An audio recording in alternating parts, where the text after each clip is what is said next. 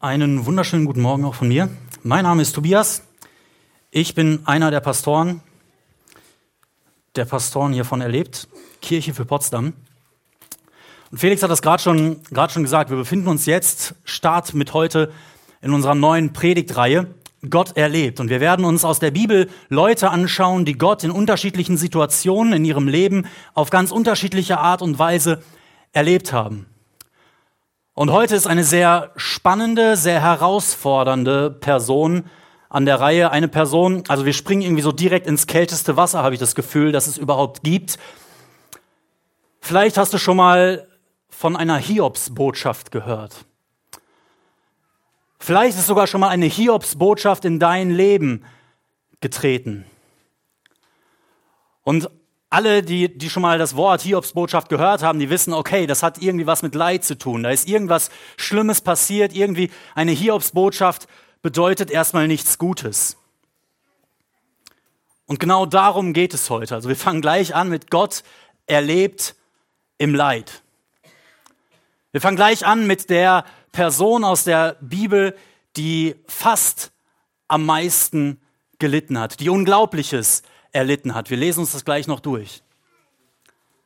Und ich möchte direkt zu Beginn, direkt zu Beginn dich und mich herausfordern, dass wir nicht zu sehr unsere Gedanken abschweifen lassen über das Leid der Welt. Wir könnten über viel, viel über Leid in der ganzen Welt nachdenken. Es gibt unglaublich viel Leid in der Welt.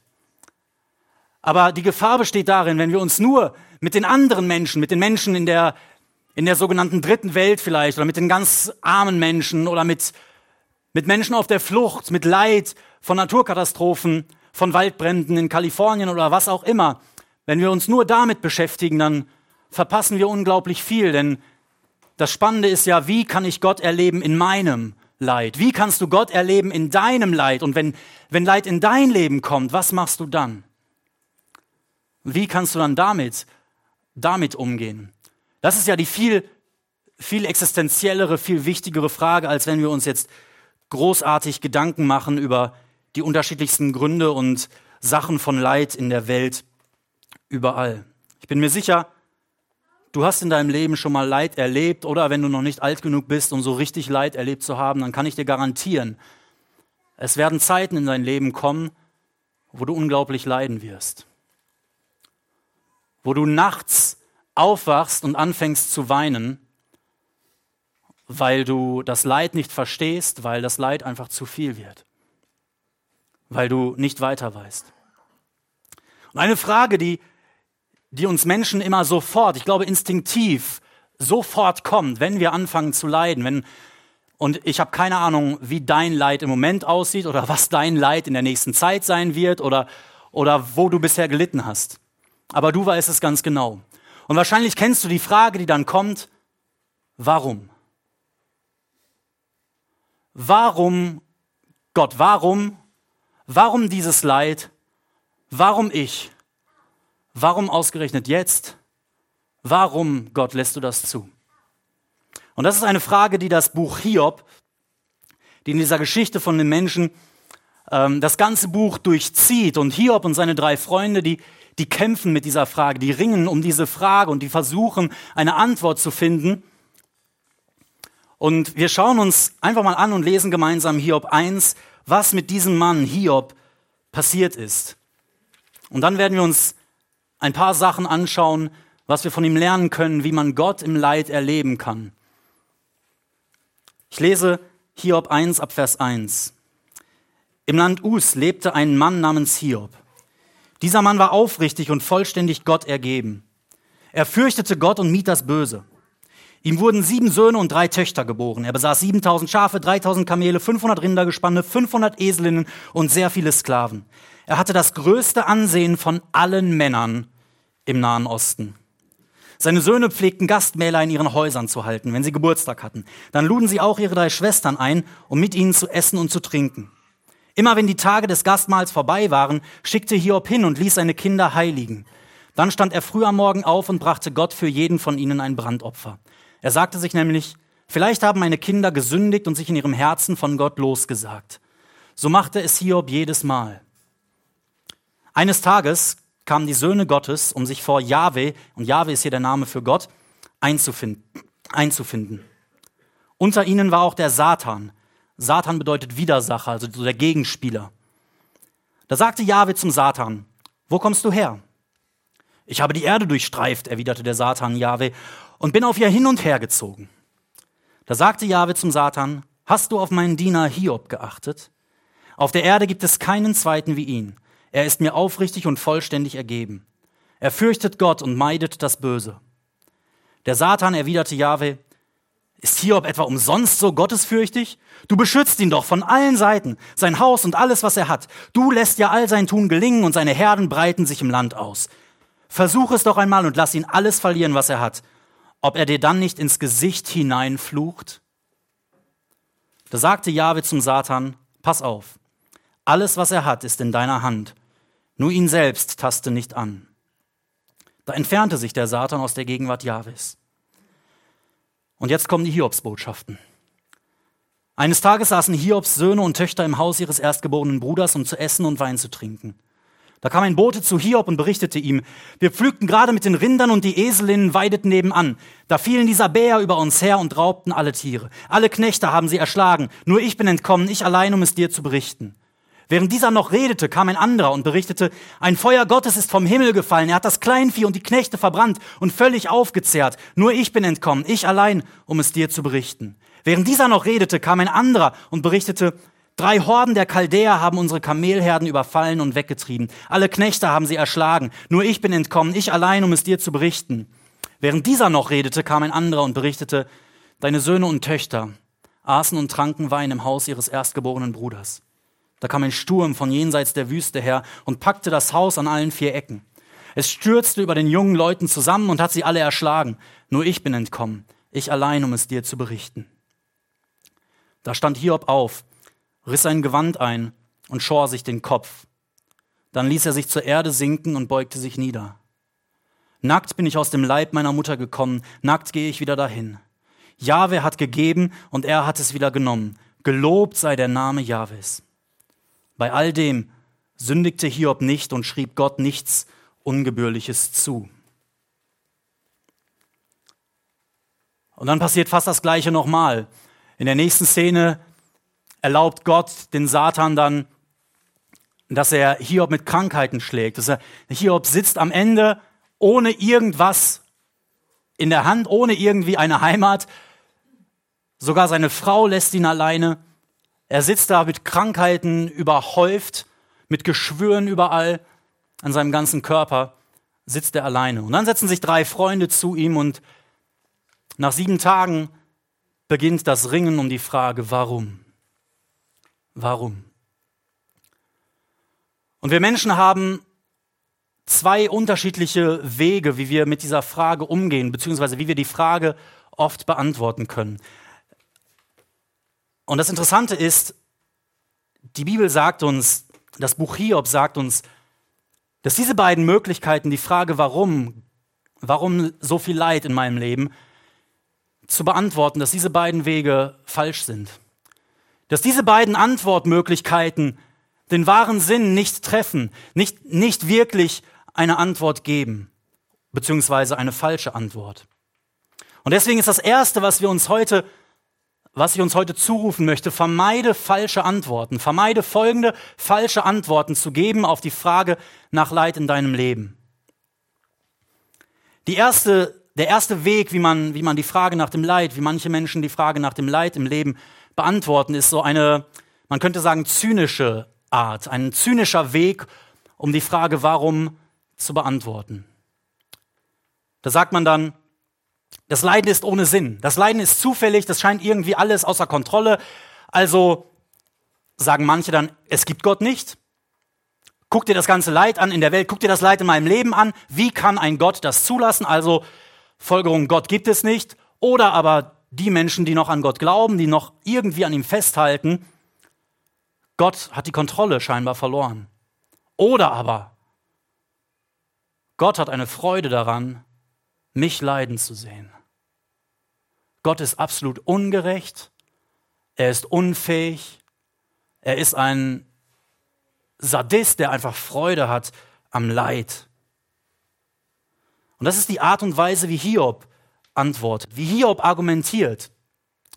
Denn Hiob wusste, was wir gerade gelesen haben, er war ein gerechter Mensch. Der hat eigentlich nie irgendwas wirklich falsch gemacht. Der hat immer Menschen geholfen, der war immer freundlich, hat, hat immer so richtig schön christlich seine Bibel gelesen, ja, würden wir heute vielleicht sagen. Also du warst immer in der Kirche, du hast immer so gelebt, wie es Gott gefällt. Und plötzlich leidet er und Hiob sagt, warum? Offensichtlich ist Gott ungerecht. Wir lesen nur mal exemplarisch, denn dieses Gespräch zwischen Hiob und seinen Freunden, das geht um die 30 Kapitel. Ja, wir können jetzt uns nicht alles angucken, aber exemplarisch greifen wir uns ein paar Argumente raus. In Hiob 13, Vers 23 bis 25 sagt Hiob, wie groß ist meine Schuldenlast bei dir? Gott, wie groß ist meine Schuldenlast bei dir? Was sind meine Vergehen und Sünden? Warum verbirgst du dein Gesicht behandelst mich wie deinen Feind. Willst du ein verwehtes Blatt verschrecken? Verfolgst du einen dürren Halm? Hiob sagt, hey Gott, guck mal, ich, was sind denn meine Sünden? Was ist denn meine Schuld, dass ich das Leid verdient habe? Gott, du bist ungerecht, dass du mich so behandelst. Das ist, das ist der Weg, die Antwort, die Hiob gibt. Die andere Möglichkeit, Leid in deinem Leben zu beantworten, ist ein moralischer Weg. Zu sagen, okay, wenn ich leide, dann habe ich scheinbar irgendwas falsch gemacht. Oder aber, wenn ein anderer leidet, dann hat er scheinbar echt was Böses, so schlechtes Karma. Ne? Dann, dann, dann wolltest du irgendwas Schlechtes in deinem Leben, dann hast du irgendwas richtig Böses getan in deinem Leben und deswegen leidest du jetzt. Deswegen leide ich vielleicht, weil ich was Falsches gemacht habe. Das ist immer und immer wieder. Ich ermutige euch mal zu Hause, wenn ihr eine Stunde Zeit habt in der nächsten Woche, lest euch das Buch Hiob durch, von vorne bis hinten und guckt mal, wie Hiobs Freunde argumentieren. Die sagen genau das. Hiob 22, Vers 4, da sagt, da sagt Eliphas zu Hiob, straft er dich, weil du ihn fürchtest? Geht er deshalb mit dir ins Gericht? Übrigens, wir haben vorhin gelesen, Hiob fürchtete Gott, das heißt, Hiob liebte Gott, Hiob hat Gott geehrt, Hiob hat das getan, was Gott wollte. Und genau das stellt sein Freund Eliphas in Frage. Ist nicht deine Bosheit groß, sind deine Sünden nicht endlos? Du hast deinen Bruder grundlos gepfändet, du nahmst ihm Pfand, als Pfand das einzige Gewand. Dem Erschöpften hast du kein Wasser gegeben, dem Hungrigen nicht ein Stück Brot. Dem Mann der Faust gehörte das Land und der Schmeichler wohnte darin. Witwen schicktest, schicktest du mit leeren Händen fort, die Arme der Weisen hast du zerschlagen. Darum sind Schlingen rings um dich her, ein plötzlicher Schrecken macht dich bestürzt und so weiter. Und das geht, wenn ihr das mal durchlesen, durchlest, vielleicht zu Hause, das geht Immer weiter. Das Argument Hiob, guck mal, du leidest so. Gott ist nicht ungerecht, also bist du schuld. Also hast du unglaubliche Schuld auf dich geladen, also hast du was ganz Grundlegendes falsch gemacht in deinem Leben. Und deswegen verdienst du das Leid. Deswegen, Hiob, leidest du. Also kehr um, bekenne, was du alles falsch gemacht hast und dann wird Gott dir auch wieder Gutes tun. Dann wird Gott dich auch wieder segnen. Dann wird Gott dir auch wieder Wohlstand und Gesundheit und alles geben, was du, was du möchtest. Und Hiob und seine Freunde, die diskutieren, die diskutieren viel und lange und sie kommen einer Lösung auf die Frage nicht wirklich, nicht wirklich näher. Ist Gott ungerecht? So wie Hiob sich verteidigt, oder ist Hiob ein großer, ein großer Lügner und ein unglaublich großer Sünder, der einfach nur das bekommt, was er verdient, so wie Hiobs Freunde Gott verteidigen. Das Spannende ist, in dem Buch Hiob bekommt der Mann Hiob seine Frage nach, warum leide ich, nie beantwortet. In 42 Kapiteln wird die Frage, warum leide ich, warum muss ich das alles durchmachen, nie beantwortet. Auch diese Vorgeschichte, die wir gerade eben gelesen haben, von der hat Hiob nie etwas erfahren. Gott antwortet ihm am Ende, wir werden uns nachher, noch ein paar Verse draus anschauen, aber hier, Gott sagt Hiob nie, du, weißt du, das war folgendermaßen, ich war im Himmel und dann waren da alle möglichen Engel und dann kam der Satan und dann habe ich gesagt, hey, siehst du Hiob, der ist so toll. Und dann hat der Satan mich gefragt, ja, ist das nicht, weil du ihm nur so viel Gutes gibst? Und dann habe ich gesagt, nein, das ist nicht. Er liebt mich auch, wenn ich ihm alles wegnehme, beziehungsweise wenn ich dir erlaube, ihm alles wegzunehmen. Also mach mal ruhig. Das erklärt Gott Hiob nie. Und wir erfahren in dieser Diskussion zwischen Gott und Satan aber einige ganz entscheidende Dinge. Das erste, dass Hiob nicht wegen seiner Schuld leidet. Denn Gott selber sagt in Vers 8, Hast du auf meinen Diener Hiob geachtet? Auf der Erde gibt es keinen zweiten wie ihn. Er ist mir aufrichtig und vollständig ergeben. Er fürchtet Gott und meidet das Böse. Und fürchten, Gott zu fürchten, heißt hier nicht Angst vor ihm zu haben, sondern es bedeutet so viel wie Ehrfurcht. Ja, so ein großes Staunen. So wie vielleicht ein bisschen Angst, aber eher so eine, so eine faszinierende Angst, wie man wie man so eine Ehrfurcht oder Furcht hat vor einem, vor einem schönen Osterfeuer oder so oder vor den Niagara-Fällen. Da würdest du nicht einfach unter den Wasserschwall stellen oder damit leichtfertig umgehen, aber, aber du hast keine Angst davor, sondern bist so in Wow. Man könnte vielleicht sogar sagen, Hiob liebt und ehrt Gott. Und das sagt Gott selber über, über Hiob. Gott selber verwendet Hiob als das Paradebeispiel eines, eines gerechten, eines guten Menschen. Und dann kommt der Satan und der behauptet etwas ganz Interessantes. Der behauptet Gott, guck mal, Hiob liebt dich doch nur, weil du ihm so viele gute Sachen gibst. Er sagt also, guck mal Gott, Hiob liebt doch nicht dich, sondern er liebt das Zeug, das du ihm gibst. Er liebt dich nur, damit du ihm Reichtum und Gesundheit und erfolgreiches Leben und all sowas gibst und Status, Anerkennung, eine tolle Familie. Er liebt dich doch nur, weil du ihm so viel Gutes gibst. Und dann hat Satan diesen Vorschlag. Und das ist ganz wichtig.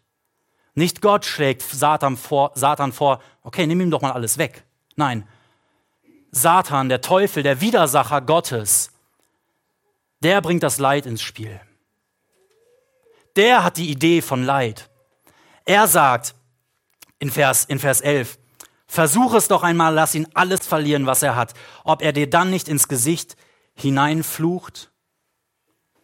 Seht ihr, der Satan bringt Leid ins Spiel.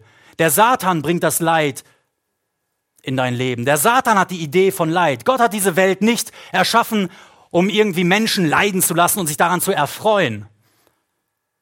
Nein, Gott sagt nicht zu Satan, hey, guck mal, lass uns das mal ausprobieren, lass uns mal eine Wette eingehen und mal gucken, ob Hiob auch dann noch mich liebt, wenn, wenn ich ihn so richtig leiden lasse und so. Nein, nein, der Satan bringt das Leid ins Spiel. Es ist nicht Gott, der einen Genuss daran hätte, dich leiden zu sehen. Satan kommt und will dich leiden sehen. Satan bringt das Leid ins Spiel. Gott hasst Leid. Er hat eine Welt geschaffen, lesen wir am Anfang der Bibel, ohne Leid. Und er wird die Welt erneuern und alles Leid, alle Tränen, allen Schmerz, alle Trauer, den ganzen Tod, alles wird er entfernen von dieser Welt.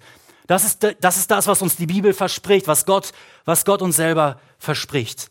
Eines Tages wird es keine Tränen, keinen Tod mehr geben. Leiden wird aufhören. Denn Gott hasst Leid. Leiden sind Mächte der Finsternis, die die freigesetzt wurden, als wir uns von Gott abgewendet haben. Als wir nicht mehr auf Gott vertrauen wollten, sondern unser eigenes Ding drehen wollten, da, da hatte Satan dann die, den Spielraum, dass er, dass er uns leiden lassen konnte. Da kam Leid, da kam Leid ins Spiel. Also ganz wichtig, wenn du leidest, dann denk nie, vermeide das, wenn es irgendwie geht, Denk nicht, dass Gott dich leiden lässt, weil er so eine Freude daran hat, dich leiden zu sehen. Satan bringt Leiden ins Spiel. Aber gleichzeitig ist Gott in absoluter Kontrolle. Gott hat alles in seiner Hand.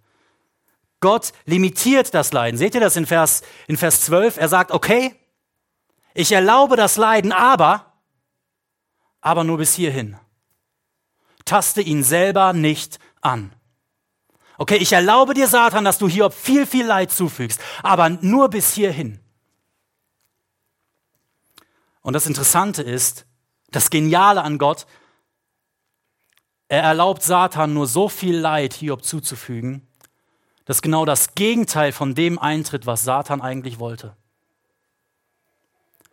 Gott erlaubt Satan nur so viel Leid zuzufügen, dass genau das Gegenteil von dem eintritt, was der Satan eigentlich wollte. Und dass genau das eintritt, was Gott will. Denn seht ihr, was wollte Satan?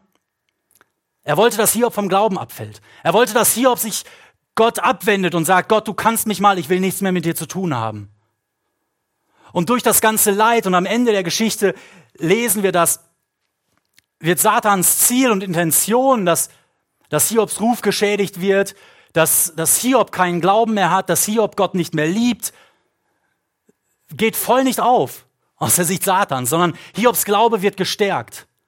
Hiobs Ruf ist einer der besten Rufe der Menschheitsgeschichte. Ich meine, wir singen heute noch, wir werden nachher noch Lieder singen, die, Hiobs, die Hiob selber zitieren. Über die Geschichte wurde ein Buch geschrieben, das Buch Hiob, das eines der literarisch besten, schönsten Kunstwerke der Antike ist. Millionen Menschen im Laufe der Geschichte nehmen diesen Menschen als Vorbild und am Ende ist er so nah an Gott wie noch nie zuvor. Am Ende sagt er sogar, lass uns das, lass uns das mal lesen, Hiob 42, Verse 1 bis 6. Ähm, Tabea, du kannst es einmal an die Wand schmeißen. Da erwiderte Hiob Jahwe und sagte, ich weiß, dass du alles vermagst. Kein Plan ist unmöglich für dich. Wer verhüllt da den Rat mit Reden ohne Einsicht? Ja, ich habe geredet, was ich nicht verstand. Es war zu wunderbar für mich. Ich begriff das alles nicht. Hör doch, ich will nun reden, will dich fragen, dich Gott, dass du mich belehrst. Und jetzt, bloß mit dem Ohr hatte ich von dir gehört, jetzt aber hat mein Auge dich geschaut. Darum unterwerfe ich mich und bereue in Asche und Staub. Jetzt vorher hatte ich nur von dir gehört, Gott, aber jetzt habe ich dich gesehen. Vorher hatte ich eine Beziehung, die ging hier rein und da raus manchmal, ja. Aber jetzt, jetzt habe ich dich vor Augen, jetzt habe ich dich gesehen. Ich habe jetzt noch ein viel größeres und viel stärkeres Vertrauen. Gott erlaubt Satan also nur so viel, dass Satan sich selbst damit besiegt. Gott erlaubt Satan nur so viel Leid im Leben von Hiob und auch in deinem und meinem Leben uns zuzufügen, dass dadurch die Intention Satans, Hiob von Gott wegzubringen, gerade nicht erfolgt, sondern das Gegenteil eintrifft dass genau Gottes Wille und Gottes Plan sich durchsetzt. Ein Prediger hat mal gesagt, Gott gibt Satan nur so viel Seil in die Hand, sodass er die Kontrolle hat. Er gibt Satan nur so viel Seil in die Hand, dass dieser genug Seil hat, sich aufzuhängen. Gott gibt Satan nur so viel Seil in die Hand, dass dieser genug hat, sich daran aufzuhängen. Aber Hiob wusste das alles nicht. Hiob hatte keinen blassen Schimmer von dieser Vorgeschichte. Hiob hatte nicht die geringste Ahnung. Und als Antwort auf seine Warum-Fragen bekam er keine Erklärung, da hat Gott ihm das nicht vorgelesen, Hiob 1, Verse 6 bis 10 oder bis 12, sondern Gott hat ihm gesagt in Hiob 38, da fängt Gott an zu reden und legt ihm eine Liste von, ich weiß nicht, 120, glaube ich, Fragen vor, alles rhetorische Fragen, die Gott raushaut und wo, Hiob, wo er Hiob deutlich macht, guck mal Hiob, ich habe alles unter Kontrolle. Ich bin der, der alles geschaffen hat. Ich bin der, der alles überblickt. Du überblickst nicht viel, aber ich überblicke alles. Du verstehst nicht viel, aber ich, ich verstehe alles. Wo warst du, sagt er in Kapitel 38, Vers 4. Wo warst du, Hiob, als ich die Erde gegründete? Sag an, wenn du es weißt. Wer hat ihre Maße bestimmt? Weißt du es? Wer hat die Messschnur über sie gespannt? Und Verse 34 folgende. Rufst du den Wolken dort Befehle zu, dass ein Wasserschwall dich umhüllt? Schickst du Blitze, dass sie niederfahren, dass sie zu dir sagen, hier sind wir? Wer hat den Vögeln Weisheit gegeben? Wer mit Verstand die Fliegenden begabt? Wer ist so weise, dass er die Wolken zählt? Wer schüttet die Himmelskrüge aus, wenn der Boden hart ist wie Metall und die Schollen sich verkleben? Hiob, wer, wer, wer, wer hat alles unter Kontrolle? Wer hat alles, wer hat den Überblick über das ganze Leben, über das ganze Universum, über auch dein Leben? Wer hat den Überblick vom größten Stern bis zum kleinsten Molekül, bis zum allerkleinsten Atom oder Elektron oder was auch immer das kleinste ist? Wer hat da den Überblick, Hiob? Bin nicht ich es? Und das ist ein wichtiger Punkt. Anzuerkennen und zu vertrauen. Und ich weiß, ich weiß aus eigener Erfahrung, dass das unglaublich schwer ist. Zu vertrauen, dass Gott alles unter Kontrolle hat. Im tiefsten Leid zu vertrauen, dass Gott alles unter Kontrolle hat. Dass er die Kontrolle niemals verliert. Denn das Spannende ist, dass es auch bei diesen zwei Wegen, wie wir die Frage manchmal normalerweise beantworten, um Kontrolle geht. Wenn wir so wie Hiob zynisch reagieren und sagen, Gott, du bist ungerecht, oder so glauben, Gott hat die Kontrolle verloren, Gott weiß nicht, was passiert an leidvollem Zeug in der Welt und in meinem Leben, dann, dann sagen wir, ganz egal wie du lebst, du musst dich nicht um Gott kümmern, denn es macht ja keinen Unterschied für dein Leben. Es ist ja, ob du leidest oder nicht, Gott würfelt. Ja, und dann Zufall. Es ist alles, es ist einfach nur so oder so, ob du ein gutes oder schlechtes Leben führst, ob du jetzt an Gott glaubst, mit ihm unterwegs bist oder nicht, ob du der größte Sünder bist, ob du, ob du der frommste, frommste Mensch des, der Welt bist. Es spielt ja keine Rolle, es ist alles. Sieh dir das ganze Leid in der Welt an, sieh dir das ganze Leid in meiner Welt an. Entweder es gibt keinen Gott oder er hat die Kontrolle verloren. Es geht um Kontrolle. Und wenn du moralisch bist und denkst, oh, jetzt leide ich in meinem Leben, mal gucken, was ich Schlimmes getan habe, dass Gott mich bestraft. Ich muss, ich muss mehr in der Bibel lesen, damit Gott mich wieder mehr liebt. Ich muss mehr beten, damit er meine Krankheit heilt. Ich muss mehr glauben, damit er, damit er mich gesund macht. Ich muss mehr, mehr spenden hier in der Kollekte, ja, damit, damit Gott mir mehr Geld gibt und so weiter. Und ihr Lieben, das sind, das sind alles Gedanken, die sind in uns drin. Ich, ich spreche da aus eigener Erfahrung und aus Gesprächen, die ich geführt habe mit so vielen Menschen. Das kommt so schnell. Wenn, wenn du leidest, wenn du im Moment nicht leidest, dann freue ich mich mit dir. Aber wenn Leid in deinem Leben da ist, dann garantiere ich dir, dass du bestimmt mal darüber nachdenkst. Was habe ich falsch gemacht, dass dieses Leid mich trifft? Was muss ich besser machen, damit ich aufhören kann zu leiden, damit ich reicher werde, damit ich Ansehen bekomme, damit ich endlich das, was ich mir wünsche, bekomme, damit diese Krankheit aufhört oder wie auch immer. Du musst besser leben, du musst mehr, du musst die Kontrolle über dein Leben wieder erlangen, damit du die Kontrolle über die guten Sachen, die Gott dir schuldet, wieder erlangst. Und die Bibel sagt hier, das Buch Hiob fordert uns heraus, diene Gott und vertraue ihm, auch wenn du nie eine Antwort auf die, auf die Warum-Frage bekommst. Beziehungsweise wenn du nie die Warum-Frage beantwortet bekommst. Denn Gott antwortet, aber oft beantwortet er nicht die Warum-Frage. Halte an der Gemeinschaft mit Gott fest, mit dem Gott, den du nicht kontrollieren kannst. Überlass ihm die Kontrolle, da ist sie in, besten, in allerbesten Händen. Und wenn du möchtest, dann liest dir zu Hause mal ganz besonders natürlich dann Hiob 38 bis 42 vor, wo Gott, wo Gott Hiob antwortet und ihm zeigt, dass er alles unter Kontrolle hat. Also akzeptiere es, keine Antwort auf die Frage, warum zu bekommen. Akzeptiere das. Und ich, ich habe gesucht nach einem, nach einem Wort, das, das das englische Embrace, so umarmen, äh, das, das sagt man manchmal, ja, irgendwas, irgendwas zu umarmen, ähm, was das widerspiegeln würde. Und keine Ahnung, mir ist jetzt nur akzeptieren eingefallen, weil das irgendwie auch schon was, ja, ich nehme das positiv an, heißt. Ich, ich gebe mich einfach nicht nur damit zufrieden, sondern ich, ich möchte das wirklich freudig und dankbar annehmen, dass Gott mir keine Antwort auf meine Warum-Fragen gibt. Denn das brauchst du nicht zu wissen. Hiob brauchte es nicht zu wissen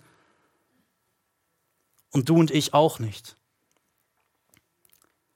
Denn wir haben gerade eben schon gesehen, Satan wirft Hiob ja vor, ein, ein Heuchler und Manipulator zu sein. Nicht wahr? Guck mal, Gott, der Hiob, der liebt dich nur so lange, wie du ihm alles Tolles gibst. Hast du schon mal einen Menschen in deinem Leben gehabt, der, der so eine Freundschaft mit dir aufgebaut hatte? Der erstmal super nett war, immer zuvorkommt, sich immer Zeit für dich genommen hat, weil er gemerkt hat, du gibst ihm etwas, was er nicht hat. Aber als du es ihm dann auf einmal nicht mehr gegeben hast, dann war er weg. Das ist verletzend und wir, und wir würden sagen, ey, das ist sowas von unmenschlich, wenn du so ein Heuchler bist, so eine heuchlerische Liebe geht gar nicht. Ja, das ist das, oh, das, das ist Dreck, das ist furchtbar, du, du versuchst mich zu manipulieren, du willst nur mein Freund sein, damit ich dir was Tolles gebe. Und genau das wirft Satan ja Gott vor, dass Hiob das, das tun würde. Und genau das wirft, wirft Satan auch jedem Menschen vor, dass er, dass er zu Gott sagt und zu Gott geht und sagt so, hey, Gott, ich glaube, der Phil, der liebt dich nur, weil, weil er so eine tolle Frau hat und weil er einen tollen Job hat und weil er hier in Potsdam wohnen darf. Ja? Oder der Tobi, der liebt dich nur, weil du ihm einen tollen Sohn gegeben hast und eine tolle Frau und weil er Gitarre spielen kann und all sowas und er hat einen coolen Job in der coolsten Gemeinde der Welt und so. Und, und der manipuliert dich nur. Herr Gott, nimm denn doch mal alles weg. Mal gucken, ob er dich dann immer noch liebt. Ich wette nämlich nicht. Und ihr Lieben, die Tendenz dazu, Gott zu versuchen zu manipulieren, die steckt in uns allen drin. Die steckt in uns allen drin und die steckte sogar in Hiob drin tief im Herzen. Er war ein gerechter Mensch. Er hat, er hat nichts wirklich Falsches getan. Aber wenn man sich seine Argumente und sein, das, was er sagt, durchliest, dann merkt man immer wieder kommt, kommt dieser Gedanke hervor, hey Gott, eigentlich, eigentlich schuldest du mir doch Sachen und eigentlich habe ich das doch getan. Ich war doch immer gut zu dir und dachte, dann würdest du mir auch was Tolles dafür geben. Und jetzt hast du mir das Tolle genommen. Also was soll das? So, man, man merkt es immer wieder bei Hiob. Und wenn das so ist, dann sind wir keine wirklichen Freunde Gottes. Dann lieben wir Gott nicht wirklich, sondern dann versuchen wir nur, ihn zu benutzen, ihn zu manipulieren, damit er uns gefälligst das Leben gibt, was wir wollen. Dann lesen wir in der Bibel, damit Gott hinterher sagen kann, wow, gut gemacht, Tobi. Jetzt, jetzt gebe ich dir ein bisschen mehr Geld. Oder wir sind großzügig und denken uns im Hinterkopf, okay, Gott hat gesagt in der Bibel irgendwo was mit, wer, wer spendet, dem gibt er das 30, 50, 100-fach zurück und so weiter. Also, yeah, jetzt gebe ich 100 Euro, jetzt, komm, jetzt bekomme ich 100.000 zurück. Manchmal passiert das tatsächlich, aber manchmal auch nicht. Jedenfalls nicht sofort und nicht so, wie wir es uns vielleicht denken. Und wir müssen lernen, wenn wir so denken, wenn wir, wenn wir deshalb Gott lieben, dann lieben wir ihn nicht wirklich. Und wir müssen lernen, so wie Hiob lernen musste, Gott zu lieben für der, der er ist und nicht für die Dinge, die er uns gibt. Nicht für die Gesundheit, die er uns gibt, nicht für die Gebetserhörung, die er uns gibt. Und sei es, es gibt immer wieder solche Erlebnisse, ja, wie Joyce Meyer und so weiter, dass er plötzlich direkt zu uns spricht. Aber oft tut er das auch nicht und wir müssen lernen, ihn zu lieben, selbst wenn er das, uns nicht gerade das gibt, was wir uns gerade erhoffen, erwünschen. Denn erst dann lieben wir ihn wirklich. Gott möchte Menschen, die ihn freiwillig lieben und nicht welche, die ihn manipulieren wollen. Und wahrscheinlich ist der einzige Weg, das zu lernen, indem wir leiden, ohne eine Antwort oder ohne die Frage warum beantwortet zu bekommen. Der einzige Weg, wie wir lernen können, Gott zu lieben für der, der er ist, ist, indem wir leiden indem uns Dinge, durch die wir unser Glück erhoffen, durch die wir unser Lebensglück erhoffen, auf die wir unsere Hoffnung setzen, Geld, Anerkennung, Reichtum, Gesundheit, Status, Familie, indem er uns die teilweise vielleicht auch endgültig wegnimmt und uns auf sich allein fallen lässt und uns nicht beantwortet, warum. Und uns nicht erklärt, hey, guck mal, Tobi, durch dein Leid wird einmal die ganze Stadt Potsdam ermutigt werden und an mich glauben. Oder, hey Hiob, so hat Gott nicht erklärt, ja. Schau mal, im Jahr 2019 werden sie in Erlebt sogar von dir singen und von dir reden und dich als Vorbild, Vorbild ähm, darstellen.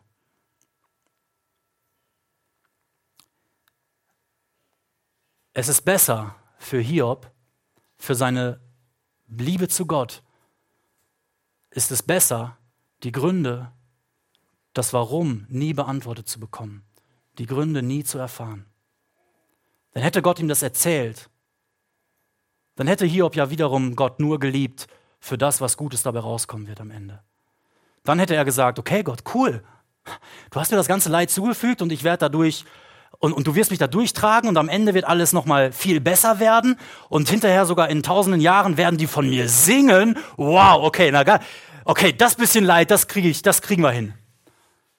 Und Hiob wäre in seiner Liebe zu Gott kein bisschen gewachsen. Aber Gott möchte Menschen, die ihn lieben, für der, der er ist. Und deswegen akzeptiere es, keine Antwort auf die Warum-Frage zu bekommen. Beziehungsweise, ich muss mich da immer wieder korrigieren, denn man sagt es so leicht, Hiob hat keine Antwort bekommen. Hiob hat eine Antwort bekommen. Seine Frage, warum, wurde nicht beantwortet, aber er hat eine Antwort bekommen und das ändert alles. Gott schweigt nicht einfach nur, wir haben gerade eben schon ein paar Verse gelesen, Gott antwortet. Er gibt, er gibt zwar keine Antwort auf die Frage, warum, aber er gibt eine Antwort, die viel stärker und viel besser ist. Und deswegen, auch wenn du, auch wenn du weißt, und das ist vielleicht für unsere Gehirne manchmal ein bisschen tricky, ähm, auch wenn du weißt oder vermutest, dass du wahrscheinlich deine Warum-Frage im Leid nicht beantwortet bekommst von Gott, stell die Warum-Frage. Stell die Warum-Frage, aber stell sie an der richtigen Stelle. Hiob und seine Freunde diskutieren die Warum-Frage für endlose Kapitel. Das muss, Tage haben die geredet und diskutiert und sich Argumente gegenseitig um den Kopf geschmissen, bis am Ende Hiob sagt, hey Leute, wisst ihr was, ihr könnt mich alle mal, eure Argumente, die bringen nichts und so weiter. Ich will, dass Gott jetzt selber mir, mir antwortet. Ich will selber vor Gott stehen und ich will, dass Gott mir antwortet. Und deswegen richte deine Fragen nicht irgendwie an dich selbst oder an deine Freunde, sondern richte deine Frage, warum Gott leide ich, richte sie an Gott. Und warte darauf, dass er antwortet.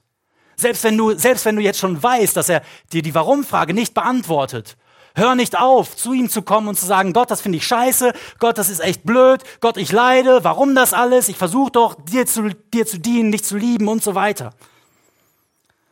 Und das ist eine Sache, das ist für mich der schwerste Punkt, ähm, das, das irgendwie zu, zu praktizieren. Anfang des Jahres ist unser wunderbarer Sohn Hosea geboren und Emma musste daraufhin danach für zwei Monate nochmal in die Klinik. Ich war mit dem Kleinen allein. Sie hatte eine Wochenbettpsychose und das war, das war richtig kacke. Es war richtig. Ich habe noch nie in meinem Leben so viel gelitten. Und ich habe Gott, ich habe, nein, ich habe mich oft gefragt, warum. Und ich habe mich oft gefragt, warum. Und dann wusste ich, wahrscheinlich wird Gott dir das nicht beantworten, denn ich hatte schon vorher mal über Hiob nachgedacht. Und ich kannte das alles. Und ich kannte die ganzen frommen Antworten. Gott ist in Kontrolle. Ja, ja, okay, hm, ja, vielleicht hoffentlich. Hm. Und die Frage hat sich in mein Herz und in mich reingebohrt. Und ich habe sie immer und immer wieder und viel zu selten an Gott gerichtet und immer und immer wieder in mir selbst versucht zu beantworten. Und damit bin ich nicht weitergekommen. Und ich, ich glaube, ich bin immer noch dabei, das zu lernen. Immer noch, wenn, wenn plötzlich die Erinnerungen hochkommen oder sowas und ich plötzlich Angst kriege oder irgendwie so, oder ich plötzlich nicht mehr schlafen kann, dann frage ich mich, warum, warum, warum? Und ich muss lernen, damit zu Gott zu kommen. Und von ihm eine Antwort zu erwarten. Auch wenn ich weiß, dass er mir nicht vielleicht die Warum-Frage beantworten wird. Stell die Fragen. Sei authentisch. Geh zu Gott, so wie Hiob das gemacht hat am Ende. Oder so wie Hiob ganz am Anfang. Ja, wir, wir lesen das. Und manchmal überliest man das so, da stand Hiob auf, riss sein Gewand ein, schor sich den Kopf. Das heißt, er hat gelitten und er hat das der ganzen Welt gezeigt. Der hat geheult vor aller, ja, wenn ich mich jetzt hier aufreißen würde, mir scheren und so weiter, bloß nicht. Ähm, aber ihr würdet sehen, dass mit mir etwas nicht stimmt, richtig? Dass ich gerade irgendwas richtig, richtig Schlimmes durchmache. Hiob hat gelitten, Hiob hat es, hat Gott geklagt, Hiob hat ihn sogar angeklagt und in alledem sündigte Hiob nicht. Stell deine Fragen an Gott und erwarte Gottes Antwort. Wir kommen jetzt zum, zum letzten Punkt. Erwarte Gottes Antwort. Und warte darauf, dass du ein Erlebnis hast, wo Gott dir begegnet in einem, auf eine Art und Weise, die alles ändert, so wie es bei Hiob der Fall war. Was brauchte Hiob in diesem Moment? Wir haben gesehen, er brauchte keine Antwort auf die, keine Erklärung der Warum-Frage, keine, keine Antwort darauf. Er brauchte die Antwort Gottes. Und er hat dann in dieser Antwort Gott erlebt als den absolut souveränen, den absolut der, der alles unter Kontrolle hat. Das haben wir gerade schon, schon besprochen. Aber eine zweite Seite war noch absolut notwendig, wie Hiob Gott kennenlernen musste. Er musste ihn als den gnädigen und liebenden Gott erleben. Denn wenn wir das nicht, wenn wir Gott nicht als liebend und gnädig erleben, dann ist er nur irgendein Ungeheuer, das alles unter Kontrolle hat. Und dann bleibt nur Angst für uns. Hiob musste erkennen und erleben, dass Gott ein gnädiger und ein guter, ein guter Gott ist. Und Hiob hat das erlebt, gerade in dieser Antwort. Hiob stellt sich dahin und sagt, ich will, dass Gott mir antwortet. Und auf einmal tut Gott das. Gott geht auf Hiob ein, begegnet ihm, spricht zu ihm, erklärt ihm, zeigt ihm in 120 Versen, wie groß und mächtig er ist. Und Hiob wird ganz still und merkt auf einmal, wow, wirklich, diesem Gott brauche ich nichts vorwerfen. Der hat wirklich den Überblick. Und Hiob hat einige, wenn ihr euch das durchlest, ich verspreche euch, Hiob hat einige Sachen gesagt, die würde ich mir nicht trauen, hier im Gottesdienst zu sagen. Ähm, Hiob hat einige Sachen über Gott gesagt, die sind echt heftig. Und Gott nimmt das hin. Gott ist so gnädig und liebevoll, dass er, dass er das Hiob durchgehen lässt. Und diese Begegnung verändert alles. Hiob brauchte irgendwie den Beweis, irgendwie das Erleben und das, die Erkenntnis, dass Gott ihn liebt. Denn das ist ja die große spannende Frage, die uns davon abhält, Gott zu vertrauen. Selbst wenn wir theoretisch vielleicht sogar wüssten, dass er alles unter Kontrolle hat, aber liebt mich dieser alles kontrollierende Gott wirklich? Liebt er mich wirklich? So wie Satan zu Gott kam und sagte, Hiob liebt dich nicht wirklich, Gott, der macht das nur, um dich zu manipulieren. So kam er in den Garten Eden und sagte damals zu Adam und Eva und seitdem zu uns allen, zu unseren Herzen, Gott liebt dich doch nicht wirklich. Glaubst du wirklich, dass Gott nur das Beste für dich will? Glaubst du wirklich, dass Gott dir für dich das wahre Lebensglück und die wahre Freude sein will, eine Freude, die so tief ist, dass kein Leid in dieser Welt die nehmen kann? Glaubst du wirklich, glaubst du, Gott liebt dich wirklich? Guck dir mal das Leid in deinem Leben an. Glaubst du echt noch, dass Gott dich liebt?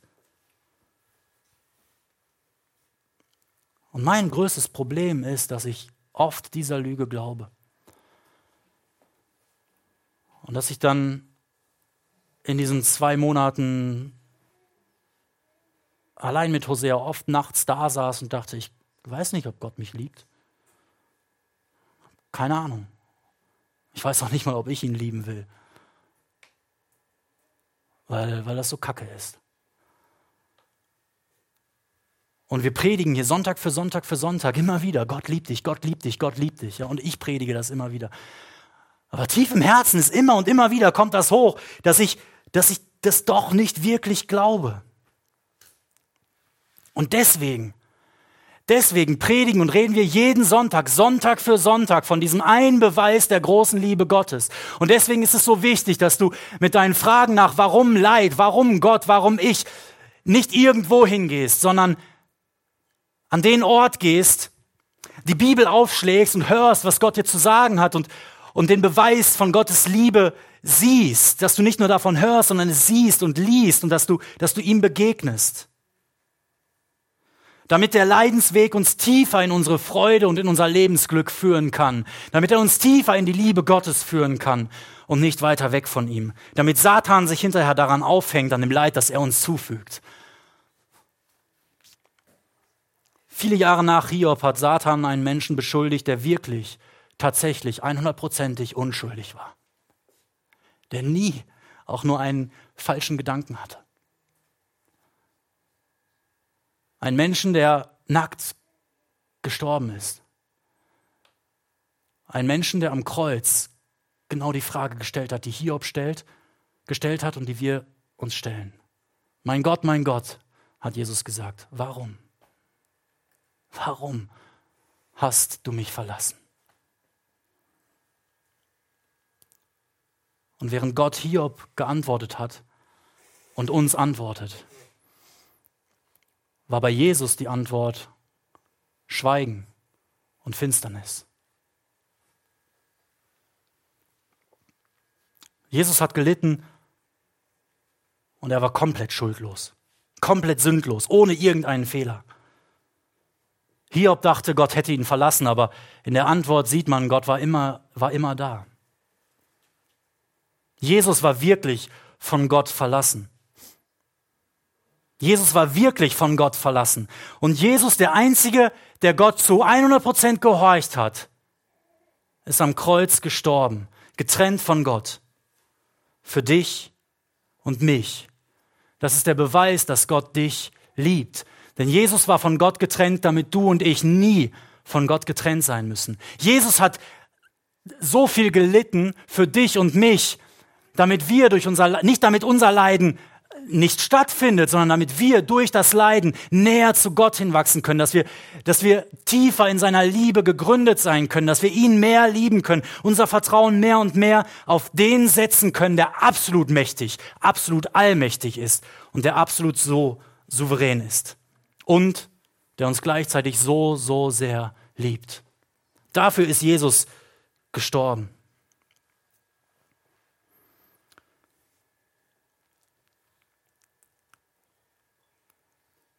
Und wenn Leiden dich trifft, dann vermeide also falsche Antworten. Nimm es an, dass Gott dir wahrscheinlich keine Antwort, keine, ich sag's immer wieder falsch, nimm es an, dass Gott dir die Warum-Frage wahrscheinlich nicht beantwortet. Und dann komm mit deinen Warum-Fragen, mit deinem Leiden, mit deinem Schmerz, mit deiner Trauer zum Kreuz von Jesus. Stell deine Warum-Fragen dar und bekomm die Antwort, dass Gott dich liebt und dass er trotz allem in absoluter Kontrolle ist. Erwarte die Antwort Gottes, die am Kreuz dir zuruft, in allem Leiden habe ich alles unter Kontrolle und ich liebe dich. Lasst uns beten.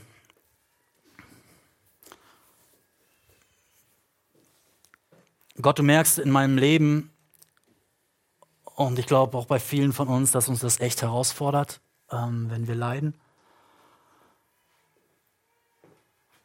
Und es ist das eine, darüber eine Predigt zu hören oder das zu predigen und das ist was ganz anderes, wenn morgen das Leid kommt.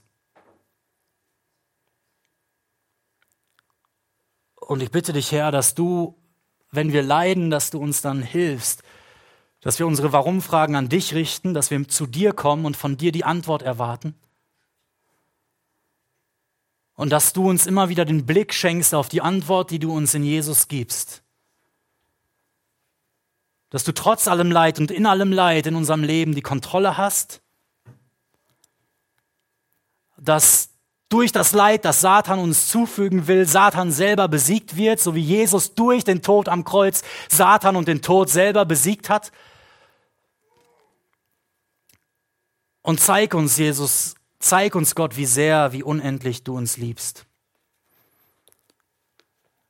Wir wollen von deiner Liebe singen und von deiner Liebe erzählen und an deiner Liebe festhalten und tiefer in deine Liebe wachsen. Schenk uns das, Herr, hilf uns dabei. In Jesu Namen. Amen.